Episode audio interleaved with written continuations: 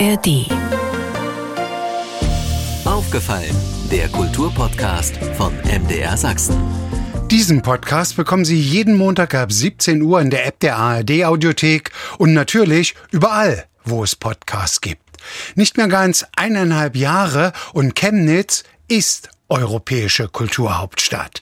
Ist die Vorbereitung ins Stocken geraten? Dass es natürlich zwischendurch immer eine ordentliche Abkühlung gibt, weil das leider alles auch mit viel Arbeit und mit viel Mühe verbunden ist. Das gehört natürlich dazu. Sagt der Geschäftsführer der Kulturhauptstadt GmbH Stefan Schmidtke gleich optimistisch im Podcast. Ich bin Andreas Berger und rede im Podcast über sächsische Kultur von A wie aufgefallen ist uns bis Z wie zuhören, was andere denken. 2025 ist die magische Zahl. Da wird Chemnitz die deutsche europäische Kulturhauptstadt 2025. Seit 1. Dezember 2021 ist Stefan Schmidtke, der Chef, sage ich jetzt einfach mal ganz salopp, zur Vorbereitung der Geschäftsführer der Kulturhauptstadt GmbH. Herzlich willkommen bei Aufgefallen. Guten Abend. Hallo, schönen guten Tag oder guten Abend, ganz wie Sie wollen. Ich begrüße Sie ganz herzlich. Herr Schmidtke, ich wink mal zu Beginn mit einer Hochglanzbroschüre. Ich glaube, von der Zeit ist die rausgegeben in Vorbereitung für das Kulturhauptstadtjahr 2025. Wie wichtig ist das im Augenblick, dass Sie bundesweit auch eine gewisse Aufmerksamkeit erfahren? Bundesweite Aufmerksamkeit gibt's schon seit einem Jahr. Ganz konkret, was immer ein bisschen unter den Tisch fällt oder vergessen wird und worauf ich immer wieder gerne hinweise, nein, Chemnitz alleine ist nicht europäische Kulturhauptstadt 2025, sondern gemeinsam mit 38 Kommunen im Erzgebirgskreis. Wir sind in dem Sinne eine ganze Kulturhauptstadtregion. Und was dort stattfindet, nämlich seit dem letzten Jahr, es wurde am 13. August 2022 das größte Kulturprojekt in der Region eröffnet, der Kunst- und Skulpturenpfad Purple Path, der nun Schritt für Schritt Formen annimmt, entsteht und äh, auch in dieser Woche und in der nächsten Woche werden wieder Kunstwerke eingeweiht. Künstler aus aller Welt sind zu Gast im Erzgebirge und erzählen die Geschichte des Erzgebirges gemeinsam mit den Menschen. Das hat viel Resonanz. Die Wochenschrift Die Zeit hat ein Sonderheft zu diesem großen Ereignis herausgegeben. Die Weltkunst, eines der renommiertesten Journale für Galerien und zeitgenössische Kunst, berichtet über Chemnitz und über dieses große Ereignis ich sag mal, gut ausgeleuchtet, wenn es jetzt eine Fernsehproduktion wäre, der Kulturraum Chemnitz bestens ausgeleuchtet und in Szene gesetzt. Aber natürlich schaut so eine Hochglanzbroschüre auch nicht in jede Ecke. Worauf will ich hinaus? Sie haben schon gerade den Begriff Purple Path genannt. Dann gibt es ja diesen Begriff See the Unseen oder diese Kunstwortfügung We Parapom als Zusammensetzung Parapom aus Parade und Lepom, der Apfel. Worauf will ich hinaus, Herr Schmidtke, was ich Sie fragen möchte? Merkt man jetzt vielleicht so richtig auch dieser Gedanke war, mit Internationalität in den Schlagzeilen zu werben? Man muss natürlich auch erstmal den Chemnitzer, den Erzgebirger für diese Internationalität gewinnen? Unbedingt die Menschen fragen, was das denn sei, was das bedeutet, was soll das Ganze. Und das ist Kulturhauptstadtprozess. Wir erklären viel, wir nehmen die Menschen mit. Die Menschen lernen übrigens auch gerne und wir dürfen nie vergessen, wir sind europäische Kulturhauptstadt und ein paar englische Worte, das werden wir doch schon lernen. Letzten Endes sind diese Worte gewählt, damit Menschen aus vielleicht Belgien oder aus den Niederlanden, vielleicht aus Dänemark oder Norwegen uns erkennen und verstehen, was wir wollen. Es gibt also immer eine Außensicht und eine Innensicht und wir übersetzen natürlich auch alles schön für unsere Erzgebirger, weil wir wollen ja, dass die Leute verstehen, was Kulturhauptstadt ist. Herr Schmidtke, immer wenn ich mich mit Leuten unterhalten habe, die schon viele Jahre in diesem europäischen Kulturhauptstadtprozess tätig sind, die haben mir alle gesagt, Pass auf, Folgendes wird passieren. In dem Augenblick, wo bekannt gegeben wird, dass Chemnitz die europäische Kulturhauptstadt 2025 wird, große Euphorie, Jubel, jeder wird irgendwie einen Vorschlag aus dem Hut ziehen. Wir könnten doch noch das machen, wir könnten dann noch jenes machen. Und dann gehen so ein, zwei Jahre ins Land und dann fragen sich die Leute, ich höre gar nichts mehr, sag mal, knirsch raschelt's dort irgendwie im Getriebe oder ich habe gar nicht das Gefühl, dass mich das so richtig erreicht. Beschreibe ich damit im Augenblick so ein bisschen die gefühlte Situation in der Öffentlichkeit im Sommer 2023? Ja, so eine Schlagzeile, wir sind europäische Kulturhauptstadt, die erreicht natürlich jeden. Damit verbindet sich aber nicht gleich für jeden ein praktischer Lebensinhalt. Und dann warten natürlich alle drauf, wie die Kulturhauptstadt zu ihnen kommt. Und eigentlich müsste es auch ganz andersrum funktionieren. Es beginnt immer im Kern, weil die Kulturszene diejenige ist, die das Ganze trägt. Und Stück für Stück erarbeitet die ihre Projekte, die dann auch andere Menschen erreichen, dass es natürlich zwischendurch immer eine ordentliche Abkühlung gibt, weil das leider alles auch mit viel Arbeit und mit viel Mühe verbunden ist. Das gehört natürlich dazu. Letzten Endes sind wir als Kulturhauptstadt GmbH übrigens nicht allein die Kulturhauptstadt. Wir haben unsere städtischen Töchter, die Stadt Chemnitz als Titelträgerin mit den Kommunen initiiert, Tourismus initiiert, Beteiligungsprogramme für die Wirtschaft, arbeitet am Branding. Die Dezernate des Baus arbeiten an 29 Baustellen, unseren sogenannten Interventionsflächen. Da entstehen Fahrradwege, Kreativräume. Es ist immer ein bisschen mehr und es kommt aus ganz vielen verschiedenen Richtungen. Das, was im Moment interessant ist, ist, dass wir sehr präsent sind. Im Moment findet gerade das Kunstfestival Begehungen statt in der Region. Normalerweise ist es in der Stadt Chemnitz, aber im Vorbereitungsjahr reist es von Schloss zu Land und in diesem Falle im Schloss Liechtenstein. Dort wird es Diskussionsveranstaltungen geben. Die siebte Skulptur am Purple Pass von insgesamt 31 wird eingeweiht. Es gibt unser Infocafé. Im August gibt es noch Industry Meets Makers, eine große große Challenge, wo Kreativindustrie zusammentrifft.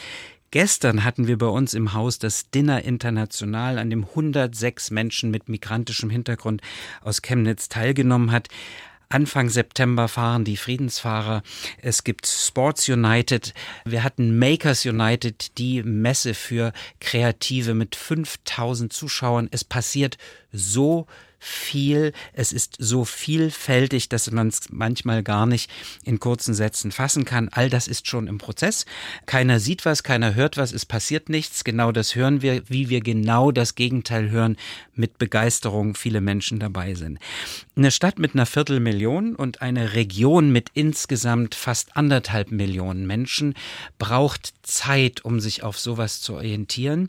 Diese Zeit haben wir noch.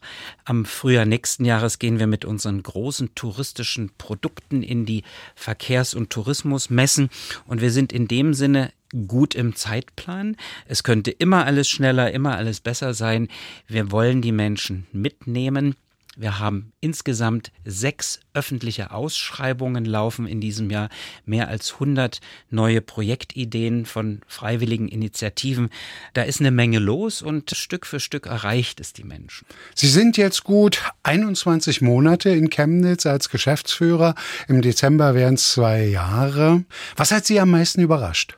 Mich hat überrascht, dass die Chemnitzerinnen und Chemnitzer sehr herzlich aufeinander zugehen, sehr fordern fordernd sind und dann aber auch blitzartig sehr kritisch sein können. Das ist ein bisschen so ein Seelengewitter, was mir unbekannt war. Ich freue mich darüber, dass wir viel kritische Begleitung haben.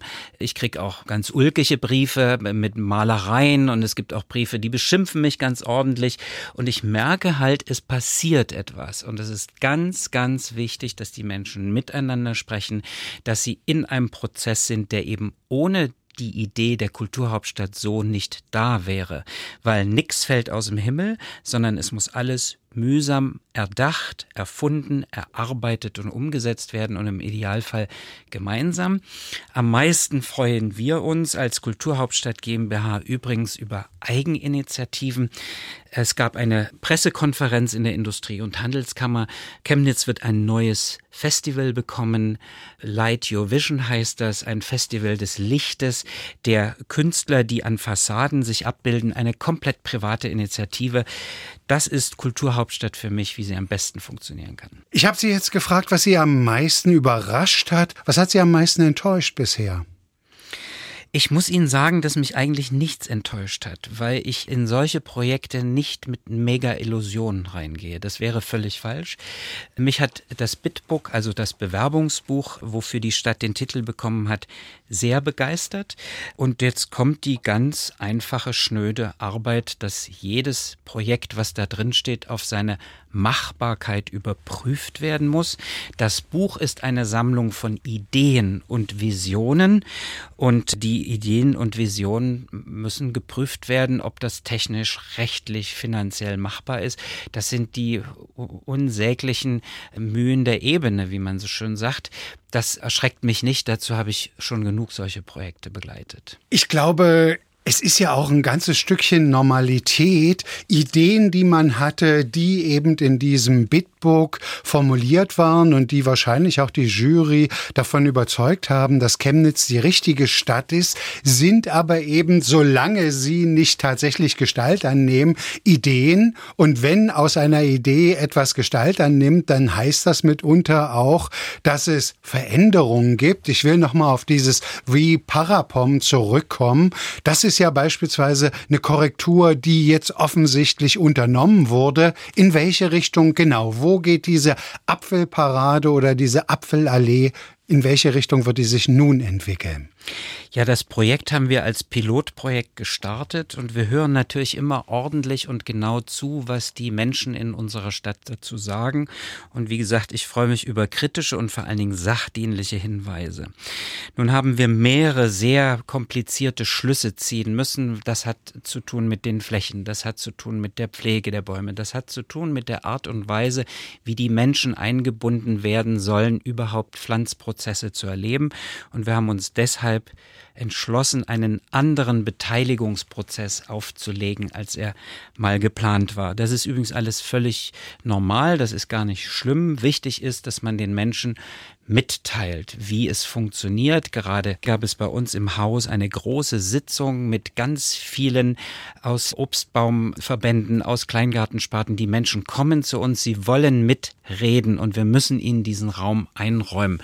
Ohne die geht's nicht und das war leider bisher nicht der Fall. Aber das ist wie gesagt, ein Stückchen Normalität. Gelegentlich hört man dann auch, dass sich eben der eine oder andere noch nicht so mitgenommen fühlt, auch beispielsweise aus dem etablierten Kunst- und Kulturbereich. Ich kann mich entsinnen, ich habe im Sommer in der Süddeutschen Zeitung und ich hatte Ihnen auch vorher selbst hier im aufgefallen Podcast den mittlerweile nach Karlsruhe gewechselten Generaldirektor der Kunstsammlung, Frederik Bussmann, der sagte auch, ja, manch Einrichtung fühlt sich da noch nicht so eingebunden. Wie gehen Sie damit um? Die Kulturhauptstadt sind ja die Einrichtungen, Verbände, Initiativen, eingetragenen Vereine. Die haben ihre Projekte und müssen sich um ihre Projekte kümmern. Die Kulturhauptstadt GmbH ist ein Vermittlungsunterstützungsinstrument. Wir sind nicht die Kulturhauptstadt. Die Kulturhauptstadt sind die Kunstsammlung mit ihren Projekten, die städtischen Theater mit ihren Projekten, der Club Solitär mit seinem Projekt, der Kraftverkehrsverein, wie sie alle heißen, die arbeiten an ihren Projekten und wir stellen auch große Unterschiede im Grad der Entwicklung an den Projekten fest und natürlich eine Spitzenkultureinrichtung wie die Kunstsammlung sind da meilenweit voraus. Da sitzen Top-Profis, die viel schneller ihre Dinge zusammenbringen und sind natürlich umso ungeduldiger. Letzten Endes haben wir mit den Kunstsammlungen jetzt mehrere Projekte fest vereinbart. Es ist ein bisschen komisch, wissen Sie, wenn Sie in die Oper gehen, dann gehen Sie auch zur Premiere und streuseln nicht alle 14 Tage bei der Probe rum und wundern sich, wo der Chor gerade wieder ist und warum die Sängerin heute nicht da ist. Das heißt, es macht des Öfteren nicht wirklich Sinn, immer in jeden Prozess sich auch irgendwie einzuschalten, weil es ist halt jedes Projekt einzeln und anders und wir verhandeln mit über 50 Projektparteien an durchaus sehr komplexen Projekten. Und insofern wird jeder, der dabei bleibt und jeder, der diesen äh, Prozess mitgeht, am Ende auch im Programm landen. Natürlich kann ich auch verstehen, dass ein Museum sagt, ja, in diesem Sommer 23 planen wir oder überlegen wir natürlich auch schon, was 25 bei uns zu sehen sein wird. Und dann wird auch schon mit Geldern und sonstigen jongliert und dann sind aber vielleicht bestimmte Gelder für bestimmte Projekte noch gar nicht freigegeben. Kann das mitunter auch die Ursache sein für Unzufriedenheit oder zumindest für so ein gewisses Knirscheln? Also die Kulturhauptstadt ist ja nicht der Vollfinanzierer dieser Projekte, sondern gibt nur einen Teil. Und jeder, der in der künstlerischen, kulturellen Projektarbeit ist, weiß, dass er diese oder jene Schritte vollziehen muss, wenn noch nicht alle Zusagen anliegen. Der Herr Bußmann und die Kunstsammlungen sind natürlich sehr clever und die haben natürlich alle Leihanfragen für alle Bilder ihrer Interesse schon im letzten Jahr gestellt. Also das läuft alles wunderbar und die machen eine sehr gute professionelle Arbeit, wie übrigens alle anderen auch, nur eben mit anderen Lernprozessen. Knirschelt oder nicht knirschelt, ich glaube, es macht wenig Sinn, sich über jede einzelne Projektkonstruktion öffentlich auseinanderzusetzen. Dazu gehört übrigens auch der Schutz jeder einzelnen Projektpartei, weil da werden auch Rechte Dritter in Betracht kommen. Wir haben auch als GmbH mit unseren Vertragspartnern äh, Vertraulichkeitsklauseln und deswegen glaube ich, wird jedes Projekt in der Form kommen, wie es dann auch von dem Projektträger selbst machbar ist. Wir unterstützen nur das Ganze. Sind Sie eigentlich auch im Austausch mit den Zwillingskulturhauptstädten, sag ich mal? Wie ist da der Stand der Dinge? Kann man sich da auch gegenseitig unterstützen oder auf einen aktuellen Stand bringen oder womöglich gar Dinge sehen, wo man sagt, könnte für uns auch was sein? Also im September reist eine größere Delegation zum Treffen der sogenannten Family der europäischen Kulturhauptstädte. Das findet in diesem Jahr in Tartu statt. Nächstes Jahr sind dann Nova Gorica und wir die Ausrichter dieses Treffens und sie haben dort alle Kulturhauptstädte, die gerade abgeschlossen sind, in Planung sind oder in Bewerbung sind, sitzen dort zusammen und sind in einem sehr interessanten professionellen Austausch. Und ich kann Ihnen sagen, wie als wäre es bei uns genauso wie in Bad Ischl in Österreich oder in Nova oder in Tartu. Es taucht dieselbe Kette von Problemen auf, weil nämlich die Frage, wie bringe ich meine Stadtgesellschaft zusammen, wie lanciere ich Drittmittelfinanzierung und Sponsoring, sind bei jeder Kulturhauptstadt gleich. Es soll ja um dieses Kulturhauptstadtjahr dieses Freiwilligenprogramm geben. Wie ist da der Stand der Dinge?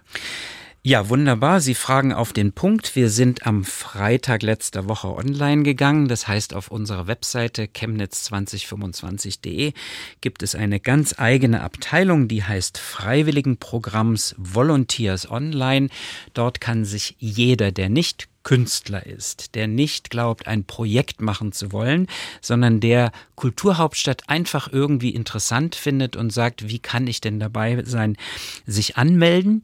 Wir haben schon mehrere Freiwillige, die bei uns mithelfen und wir hoffen, eine große Armee unserer Freunde und Liebhaber aufzubauen, mit der wir gemeinsam dann das Kulturhauptstadtjahr verbringen. In der Stadt Aarhus waren es am Ende 1500 Menschen und nach dem Kulturhauptstadtjahr in Aarhus Aarhus haben sich diese Volunteers, also die Freiwilligen, dann in einen eingetragenen Verein verwandelt, der weiter für kulturelle Unterstützung in der Stadt zur Verfügung stand. Also ein ganz tolles Modell, an dem wir gerne partizipieren wollen. Hoffentlich kommen viele neugierige, fleißige Menschen zu uns und wollen mithelfen beim Programm. Man muss nicht immer Künstler oder Kulturschaffender sein. Mir erzählte jetzt kürzlich ein Kollege oder eine Kollegin, ich weiß gar nicht mehr ganz genau, die sind einfach mal mit dem Fahrrad den Purple Pass abgefahren und stellten dann fest, ja, da gibt es aber, was jetzt die touristische Begleitung anbetrifft, Servicegedinge, Gastronomie oder auch die Möglichkeit zur Übernachtung, doch noch viel Luft nach oben. Ist das eine zufällige Beobachtung? Ist es eine stimmige Beobachtung? Teilen Sie das?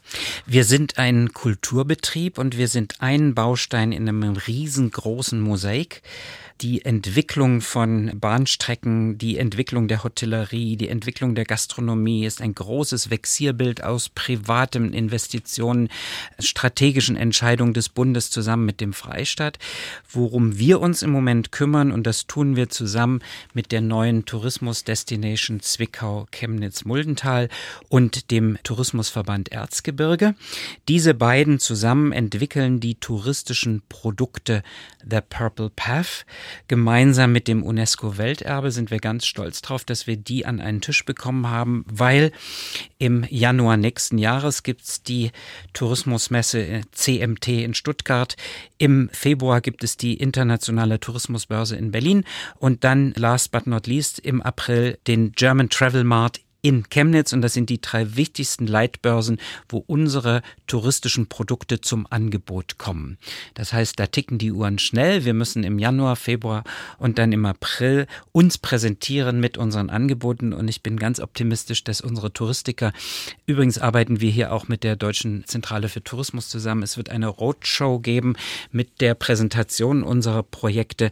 All das wird dann ab Anfang des Jahres in Bewegung gesetzt, weil es muss für die Menschen Menschen sichtbar sein in den Reisekatalogen, es muss buchbar sein. Und es ist ein bisschen wie beim Huhn und dem Ei, wenn Bedarf kommt, wird auch nachgebessert. Das heißt, wenn viele Touristen kommen, ist natürlich der Impuls, sich mehr in Gastronomie und mehr in Hotellerie zu engagieren, bei weitem größer. Und wir hoffen, dass das ein großer Impuls ist für unsere Region, die hat schon eine sehr, also Sachsen ist ein sehr starkes Tourismusland, die aber das Erzgebirge nochmal besonders ins Zentrum touristischer Attraktivität stellt. Übrigens mit dem UNESCO-Welterbe, das kann man gar keinem erzählen, haben wir eine der größten Attraktionen hier bei uns im Freistaat. Man erzählt es besser doppelt und dreifach. Ich habe gemerkt, Wiederholung ist die Mutter der Kulturhauptstadt kann nicht schaden.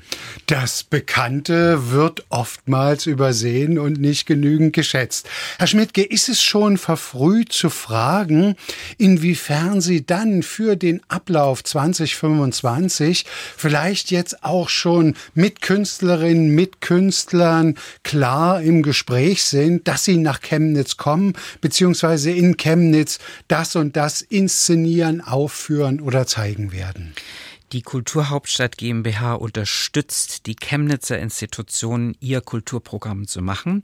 Ich bin gespannt, was der Herr Generalintendant Dietrich im Programm hat. Ich freue mich auf das Programm der Kunstsammlung. Es sind nicht wir, die planen und programmieren. Es sind die Institutionen im Umland in Chemnitz, die ihr Programm zeigen.